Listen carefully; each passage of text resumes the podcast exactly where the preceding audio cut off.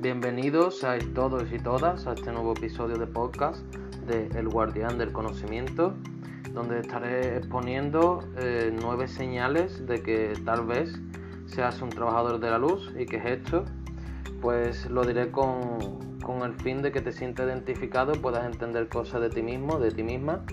y puedas tener más autoconocimiento y esto significa que un trabajador de la luz es un ser humano, una persona que eh, ha venido a, no encajar, a no hacer lo que hace todo el mundo.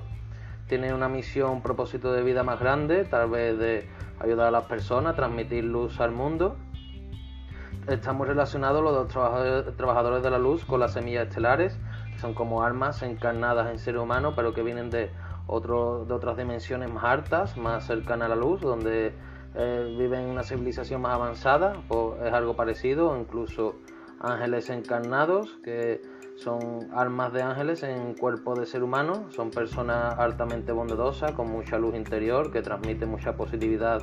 y mucha sanación espiritual a aquellos que les rodean. Eh, con su sola presencia, pues se elevan la energía de los entornos, se elevan las energías de, de las personas que están a su alrededor y, bueno, tal vez sea una de, este tipo de personas, un trabajador de la luz, o un ángel, o una semilla estelar.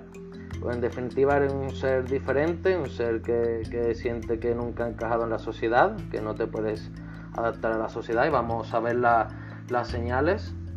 La primera es que eres muy sensible, sientes intensamente eh, las emociones dentro de ti, incluso tienes una sensibilidad eh, muy desarrollada en el sentido de que puedes sentir las emociones de otras personas en ti, eh, vives con, intensidad tus emociones, tanto lo positivo como lo menos positivo de la vida lo sientes intenso en ti. Eh, vives desde la sensibilidad, te gusta conectar con tu sensibilidad a través del arte, de emociones profundas y en definitiva la mayoría de personas no son tan sensibles, viven la mayoría de personas, las personas que están adaptada a la sociedad, adaptada a la matriz, pues viven en un sistema que, se les apaga sus emociones, que la sensibilidad pues no, se requiere para vivir, tan solo vivir de forma autómata como un robot y, la mayoría de personas pues tienen miedo a sentir, tú no tienes miedo, ese miedo a sentir, eres diferente en ese sentido, eres sensible. La segunda señal es que disfrutas de tu soledad, eres una persona que disfruta estando contigo mismo o contigo misma, esto es es diferente también porque la mayoría de personas no aguantan su propia compañía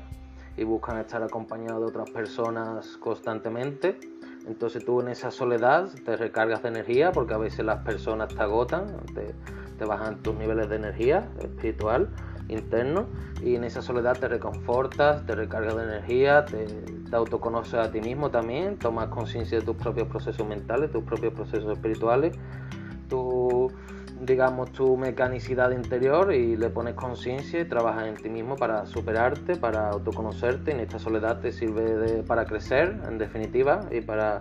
saber más de ti mismo y encuentras regalos que, después puedes aportar al mundo y además pues disfrutas de ella, no te sientes raro en soledad, esto es diferente, no es común. Eh, el tercer, la tercera señal es que eres empático eres una persona que empatiza con las emociones de otras personas, empatiza con,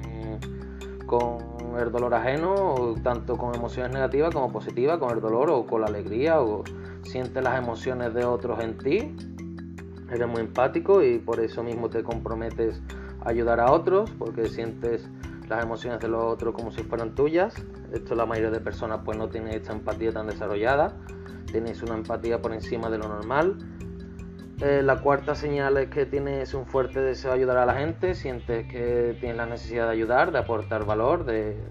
ayudar en definitiva,